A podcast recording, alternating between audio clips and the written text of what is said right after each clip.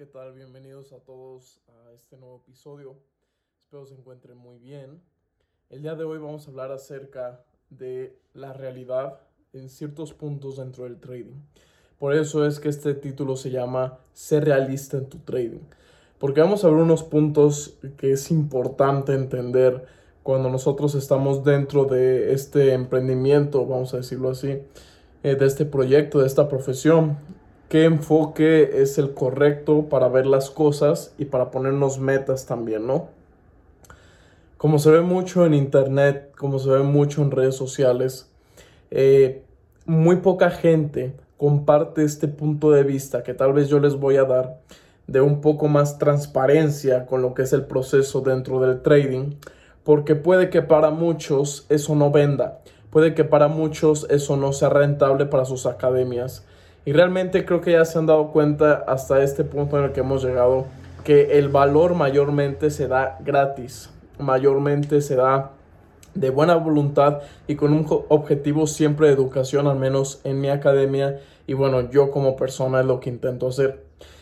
Entonces vamos a poner las cartas sobre la mesa, vamos a ver los puntos importantes a tener en cuenta cuando uno va comenzando, ya sea adquiriendo nueva información o ya sea involucrándose en este tipo de emprendimiento, pero en algo nuevo.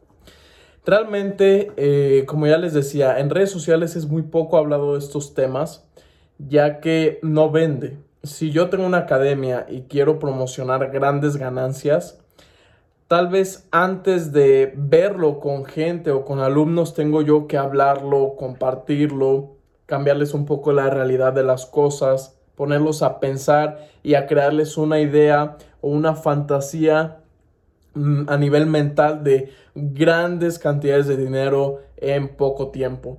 Y no me voy a enfocar tanto en las metas de vuélvete rico en un mes.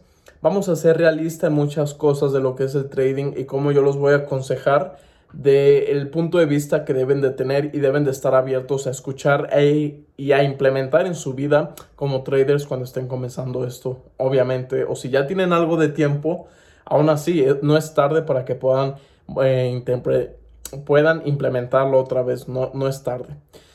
Entonces, esto de ser realista dentro del trading eh, va por áreas, ¿no? Va desde lo que es la estrategia, la gestión de riesgo, las metas mensuales, el tiempo operativo. Entonces uno como trader debe de tener esa mentalidad que lo que no sirve o no funciona hay que desecharlo, lo que no sea algo bueno en el largo plazo, porque muchos traders solamente piensan en el corto plazo, hay que pensar en el largo plazo qué puede llegar a pasar si tomo esta decisión, qué puede llegar a pasar si hago este ajuste. ¿Qué puede llegar a pasar si cambio esta manera de hacer las cosas? Todo eso es un punto de vista que tenemos que verlo a largo plazo. Si nos quedamos pensando en cuestión de un mes, puede funcionar, pero tal vez en el largo plazo ya no sea sustentable. Entonces hay que tener obviamente bien planificado el proceso de la idea de qué vamos a hacer cuando lleguemos a cierta etapa. Esto no se refiere a que se pongan límites de tiempo ni que se pongan metas estrictas, es tener la visión de a dónde vas a llegar y cuando llegues en esa etapa, ¿qué, cuál va a ser el siguiente paso, qué es lo importante. Entonces, vamos a comenzar haciéndolo desde un proceso, vamos a decirlo virgen de alguien que va comenzando y cuál es mi recomendación. Número uno, la estrategia, que es lo que todos buscan cuando uno está comenzando en lo del trading. ¿Qué estrategia voy a utilizar para poder ver ganancias, no? Ok, vamos a ser realistas en esto. Realmente, si tú entras en el trading y estás con una mentalidad y un enfoque de que lo que vas a aprender tiene que ser muy difícil para que valga la pena, ya vamos comenzando mal. Porque en el trading, curiosamente, lo que más funciona es lo que es más sencillo de aplicar. Entonces realmente no necesitas una estrategia con muchos indicadores, con muchas herramientas de análisis, con demasiadas temporalidades. Realmente necesitas una estrategia fácil de aplicar, soporte, resistencias, tendencia, eh, Fibonacci y con eso lo puedes comenzar a hacer y puedes comenzar a probarla y ver resultados. Hay que ser realistas de qué es lo que se van a topar y por qué camino es recomendable irse. No por lo difícil, porque se van a estancar, van a desarrollar malos hábitos y se meten en indicadores, robots de trading, cosas que no funcionan, señales de trading, todo eso que quiere acortar su proceso, hacerlo más rápido, no termina bien, créanme, no termina bien. Segundo punto, la gestión de riesgo. ¿Cuánto voy a arriesgar? Hay, de nuevo, hay que ser realistas. Uno, cuando está dentro del mercado, debe definir un porcentaje del tamaño de su cuenta total para arriesgarlo por operación. Ese porcentaje no puede ser muy grande porque tenemos que ver los números, tenemos que pensar en términos del mejor escenario y el peor escenario. Si tú sabes que con tu estrategia puede haber días donde tengas 5 pérdidas seguidas o 6 pérdidas seguidas y tú estás arriesgando el 5% por operación, vas a bajar muy rápido tu cuenta y aunque no llegue a quemarse matemáticamente hablando de las probabilidades y de que después te recuperes, a nivel mental vas a estar afectado. Y aquí nada funciona bien en el trading si mentalmente no estás bien y estable.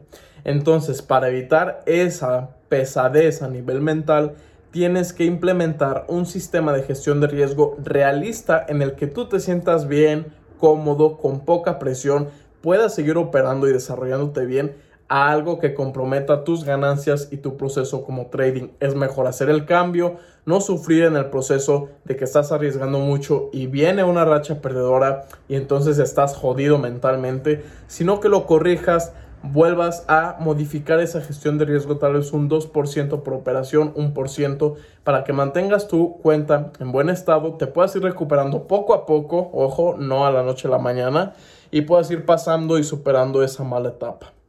Entonces, de nuevo, hay que ser realistas, con lo que uno está arriesgando y entender que el riesgo que se pone en la mesa es riesgo que uno va a estar dispuesto a perder y uno va a sentirse aún cómodo, aún tranquilo. No te tienes que sentir presionado ni molesto. Realmente hay puntos buenos, puntos luego que no son tan bien vistos como una racha perdedora que es algo incómodo que a nosotros nos sucede, pero creo que se puede obviamente mejorar y creo que hay una buena solución en base a este punto. Vamos al siguiente punto en base a porcentajes a nivel mensual, ya que es con lo que quiero terminar más o menos, o porcentajes a nivel semanal, vamos a ver dependiendo del tipo de caso. Vamos a englobarlo en un porcentaje, en una fecha de tiempo que tú te pongas, un mes, una semana, tres días, como sea tu operativa, vamos a dejarlo así. Y esto es mucho en lo que muchos traders suelen encontrar problemas y dificultades, porque el trading por sí solo su naturaleza es ser volátil. Los mercados son volátiles, las gráficas, las gráficas son volátiles, las oportunidades son volátiles, por lo tanto los resultados van a ser volátiles también. Habrá meses donde tú te pongas la meta de lograr un 80% de ganancia. ¿Y qué pasa si no llegaste y sacaste un 20%? Aquí recuerda, los números aún salieron positivos, sea el, escenario que sea, ¿no? Si faltaste para llegar a tu meta tanto porcentaje, aún así está bien porque saliste positivo. Pero de nuevo, todo recae en la mente.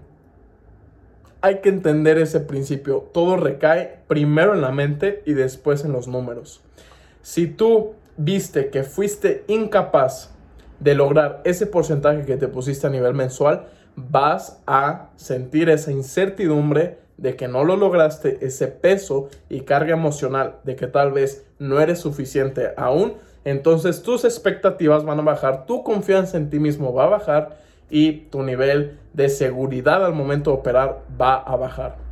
Por eso, señores, yo les recomiendo, si ustedes logran en su backtesting o en sus meses de cuenta demo un 80%, pongan la meta a la mitad un 40% o pónganla un 20%. No me interesa cuánto y no se fijen en cuánto porcentaje es lo que ganan. Fíjense en que sea un porcentaje positivo y constante.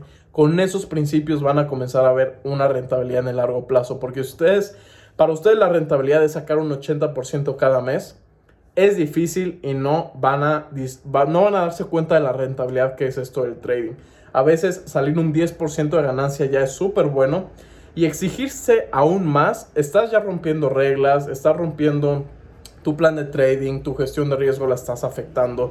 Entonces, mi consejo es, pónganse una meta, una visión de qué es lo que quieren lograr, un 20%, 30% al mes, que sea pequeña, fácil de lograr, pero no se pongan metas donde comprometan su estado mental, su estado de ánimo por llegar más rápido a la meta cuando toma tiempo.